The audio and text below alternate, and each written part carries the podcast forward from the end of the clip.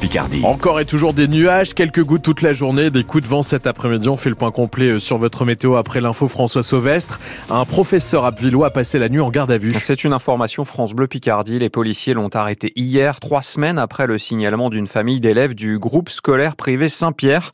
L'établissement regroupe euh, les trois niveaux, école, collège et lycée.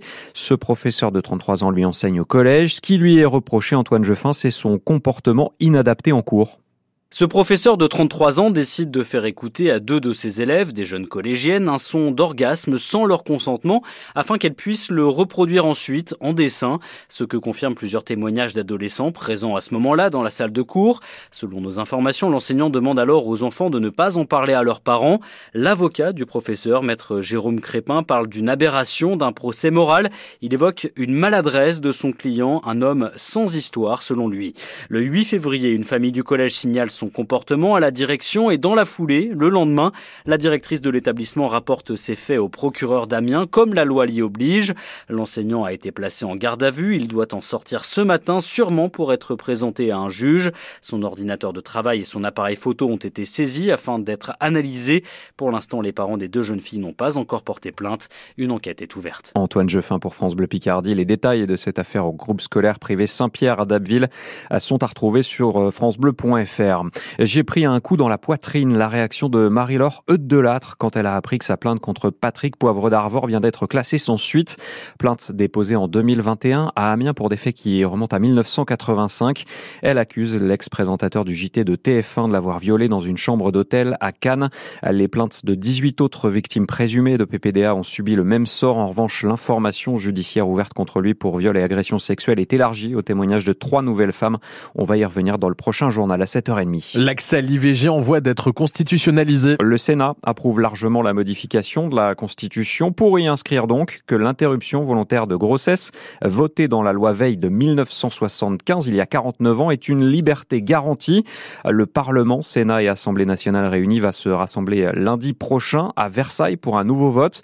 Mais c'est bien celui d'hier soir qui était le plus indécis dans une chambre haute majoritairement à droite. Ce vote des sénateurs suscite donc de nombreuses réactions politiques Cyril Ardo. Explosion de joie des militantes féministes dans la tribune visiteur du Sénat, l'aboutissement pour elles de plusieurs mois de mobilisation qui, de l'aveu général, a fait basculer certains élus. 16 sénateurs LR soutenaient ce texte il y a un an, ils étaient 70 hier soir, un vote historique, dit la Fondation des femmes. Cette inscription de l'IVG dans la Constitution, c'était une demande de la gauche et des associations, reprise par Emmanuel Macron. Le président se félicite d'un pas décisif quand la France se place à l'avant-garde du progrès pour Gabriel la France écrit l'histoire en devenant le premier État à garantir le droit à l'avortement. S'enthousiasme l'insoumise Mathilde Panot. C'est un message d'espoir en ces temps troubles et de repli pour le socialiste Raphaël Glucksmann. Il faut regarder du côté de l'extrême droite pour trouver une franche opposition. Les Français ont du mal à se nourrir et on essaye de détourner l'attention, estime par exemple la députée RN Edwige Diaz. Et tout de suite après ce vote hier, Emmanuel Macron a donc convoqué le congrès députés et sénateurs, assemblée congrès qui se réunira dès lundi à Versailles pour être approuvé, cette inscription de l'IVG dans la Constitution doit être euh, approuvée donc par trois cinquièmes des parlementaires. La campagne de vaccination contre la grippe ne séduit qu'à moitié. Elle s'achève aujourd'hui et dans la somme, 78 000 des 143 000 personnes éligibles sont passées par la piqûre. Les plus de 65 ans, les femmes enceintes ou encore les personnels soignants sont concernés. Le taux de vaccination chute dans le département, quasiment 6 points de moins en un an. Alors pourquoi une telle baisse?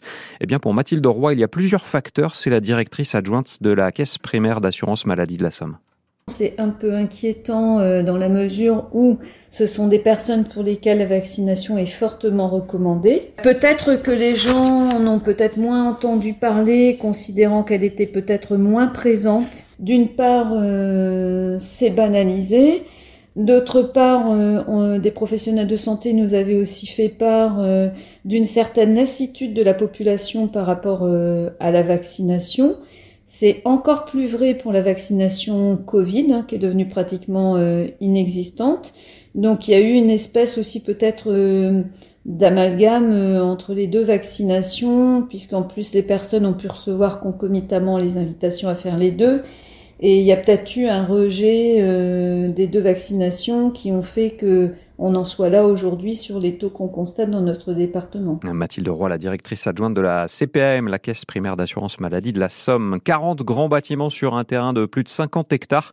10 000 athlètes qui vont y dormir, y manger, fêter des médailles sans doute également. Le village olympique est inauguré aujourd'hui à Saint-Denis au nord de Paris et on le visite dans le prochain journal à 7h30.